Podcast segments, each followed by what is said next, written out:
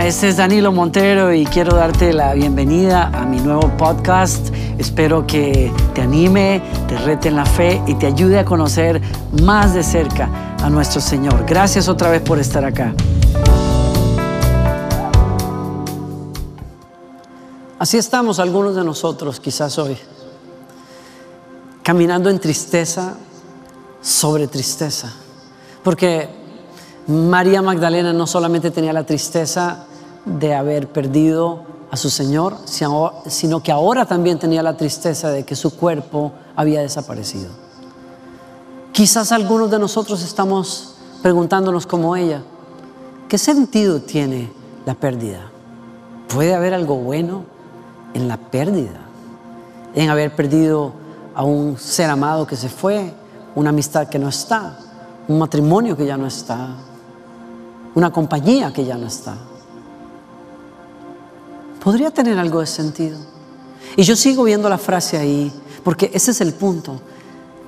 Cuando todavía estaba oscuro, nadie jamás le hubiese hecho creer a María que lo que encontraría será una tumba vacía que no añadiría tristezas, no añadiría tristeza sobre su vida, sino que la prepararía para el milagro de milagros, porque el Dios que estamos adorando hoy es un Dios que opera en la historia muchas veces detrás de los telones y opera en tu vida de maneras que tú no entiendes. Y aunque hay momentos como lo escuchábamos hace un rato en que nos duele y lloramos como un niño que está siendo formado, lo decía mi amigo Tales, el padre, él se escribe, se escribe en la historia. Yo tengo que quedarme afuera en la sala llorando porque me duele más a mí verlo donde está que a él que está pasando esa prueba, pero estoy contando los minutos, dice en su canción, los minutos para hacerlo reír, porque tengo un buen plan para él. Y aunque en este momento tenga que pasar eso difícil, yo tengo planes que ustedes no entienden, yo tengo maneras de proveer para ustedes que ustedes no pueden ver, yo tengo milagros que se están cociendo en el horno de la espera y del silencio y estoy operando a favor de ustedes y aunque para ustedes sea muy difícil creer o pensar que en la pérdida pueda haber algo de ganancia, Dios te vuelve a decir, tienes que confiar como se lo dijo al profeta Isaías y se lo repitió a Israel, yo tengo una manera de actuar y de buscar llevarlos a su destino que ustedes no entienden todo el tiempo. Mis pensamientos y conductas son radicalmente diferentes a los de ustedes, porque así como el cielo es más alto que la tierra, mi conducta y mis pensamientos son más elevados que los de ustedes. Y nos da una promesa, porque así como la lluvia y la nieve descienden del cielo y permanecen en la tierra para regarla, haciendo que la tierra dé grano y produzca semilla para el sembrador y pan para el hambriento, así es mi palabra. Yo la envío y siempre produce fruto y realiza cuanto yo quiero y prospera en donde la envíe. Y en otras palabras, por difícil que sea lo que nosotros podamos pasar, por preguntas y preguntas sin respuesta que tengas, por muchas oraciones sin contestación, Dios te dice hoy, estoy operando para tu bien. Y aunque hoy tengo que llorar contigo, te estoy preparando para una herencia eterna que nadie te puede robar. Te estoy preparando para algo maravilloso en el cielo. Sí, la esperanza de esperanzas no es encontrar todas las respuestas acá, sino confiar en uno cuyos pensamientos son más altos que los nuestros, cuyos planes son más altos que los nuestros. Y él, alguien que te dice, cuando yo envío mi palabra sobre tu vida, te garantizo que tu vida no es manejada por situaciones buenas o malas. Tú no dependes de esas situaciones, tú dependes de un Dios que tiene un propósito contigo para el cual envía su palabra y está seguro que va a dar fruto en tu vida, llevándote al lugar a donde tengo que llevarte, aunque por momentos tenga que dejarte llorar y es entonces que la historia nos da un vuelco maravilloso, cuando los discípulos se van y entonces María se queda sola, llorando junto al sepulcro y mientras llora se inclina y mira adentro del sepulcro y ve dos ángeles vestidos de blanco sentados donde había estado el cuerpo de Jesús, uno a la cabeza, a la cabecera y otro a los pies y y llora afuera. Y primero escucha la voz de alguien que le dice, ¿por qué lloras mujer? Y al decir esto se volvió y vio a Jesús que estaba sentado allí, pero no sabía que era Jesús. Hasta que Jesús le dijo, mujer, ¿por qué lloras? ¿A quién buscas? Yo no entiendo por qué. Porque prácticamente a la primera persona a la que Jesús le dirige la palabra después de la resurrección es a una mujer. No digo nada. Perfecto para mí. Pero me sigo preguntando por qué. ¿Por qué no se le apareció primero a Pedro? ¿Por qué no se le habrá parecido a Juan? ¿Por qué a María y a María Magdalena? No sé. Sospecho que a la persona a la que el enemigo quiso golpear más duro en la caída, en aquel jardín, a la persona a la que se dio el gusto de engañar a la mujer, aquella que vistió de, de menosprecio, a la que convirtió en una ciudadana de segunda categoría desde entonces, aquella a la cual la religión ha colmado de señalamientos y de reglas y la ha puesto así atrás y se ha dicho algunas veces que Incluso dentro de la tradición hebrea se decía de la mujer, no se puede confiar en ella porque ella es la que... Yo no estoy atacando la fe hebrea para nada. Pero voy al punto básicamente, no sé por qué, pero sospecho que es a la mujer a la que le dice mujer. En el pasado, Eva, ¿qué has hecho? Ahora, mujer. No es un, vocablo despectivo, es un vocablo que habla de amor, de ternura, de dignidad. Mujer, ¿por qué lloras? Y quizás sea Dios preguntándote hoy, ¿a quién lloras? ¿Por qué lloras? ¿Qué has perdido? ¿No te das cuenta? Para ella era cosa nueva, pero para ti y para mí es un recordatorio. La tumba está vacía. Él está gritándonos a todas voces, estoy aquí. Y eso es lo que cambia la historia, lo que cambia la pérdida, lo que cambia el dolor en la vida de María. Es cuando Jesús se para atrás de ella y dice, María. Y nadie llamaba a María así, con ese tono, con esa autoridad, con esa ternura como Jesús. Y me hace pensar a mí, yo quizás no conozca tu historia, pero Él la conoce y Él te está llamando por tu nombre porque Él dice en su palabra, yo soy el buen pastor que da la vida por las ovejas, yo soy el que te conozco. Mis ovejas, dice Él, oyen mi voz y me siguen. Y por eso María se voltea a Jesús y lo adora inmediatamente.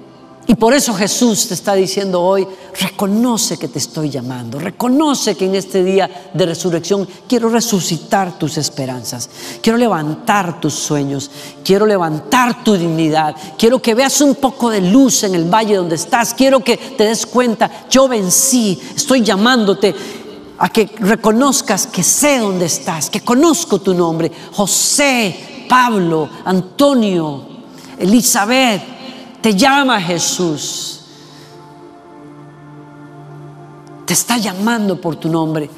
Es el vínculo con Él lo que la muerte misma no puede vencer. El vínculo con Él es lo que te puede sacar de ese valle a salvo. Es el vínculo con Él que en estos días Él está haciendo fuerte. Es el vínculo con Él que hoy estás descubriendo, a lo cual Él te está llamando. Ese vínculo por el cual sabes que el cielo te llama, que el cielo te sostiene, que el cielo te reclama, que puedes salir de estar llorando una tumba vacía para reconocer, hay toda una vida por delante, hay una vida eterna que me espera, hay una esperanza que Dios me da. Esa es la fuente de tu consuelo. Cuando María se tira al piso, y termino aquí, le dice, suéltame porque todavía no he subido al Padre. Y esta es mi frase favorita en esta historia. Esta es mi frase favorita en esta historia. No me detengas, no quieras agarrarte del pasado, porque el pasado ya no está. Quizás Dios te esté diciendo hoy, han pasado cosas difíciles, has perdido mucho, es cierto, pero mira, no trates de asirte del pasado. Da gracias por el pasado. Hubo algo bueno en el pasado, dale gracias a Dios. Hubo algo terrible en el pasado, qué bueno que lo olvides, pero la palabra de Jesús para ti es, no trates de asirte del pasado. cuando hay uno nuevo al frente tuyo. Hay uno que te llama a mirar en otra dirección y a saber que Él te va a sacar adelante, que Él te va a sacar de esa adicción, que Él va a reconstruir los pedazos, ponerlos en su lugar en tu casa, que Él va a reconstruir tu confianza y tu dignidad.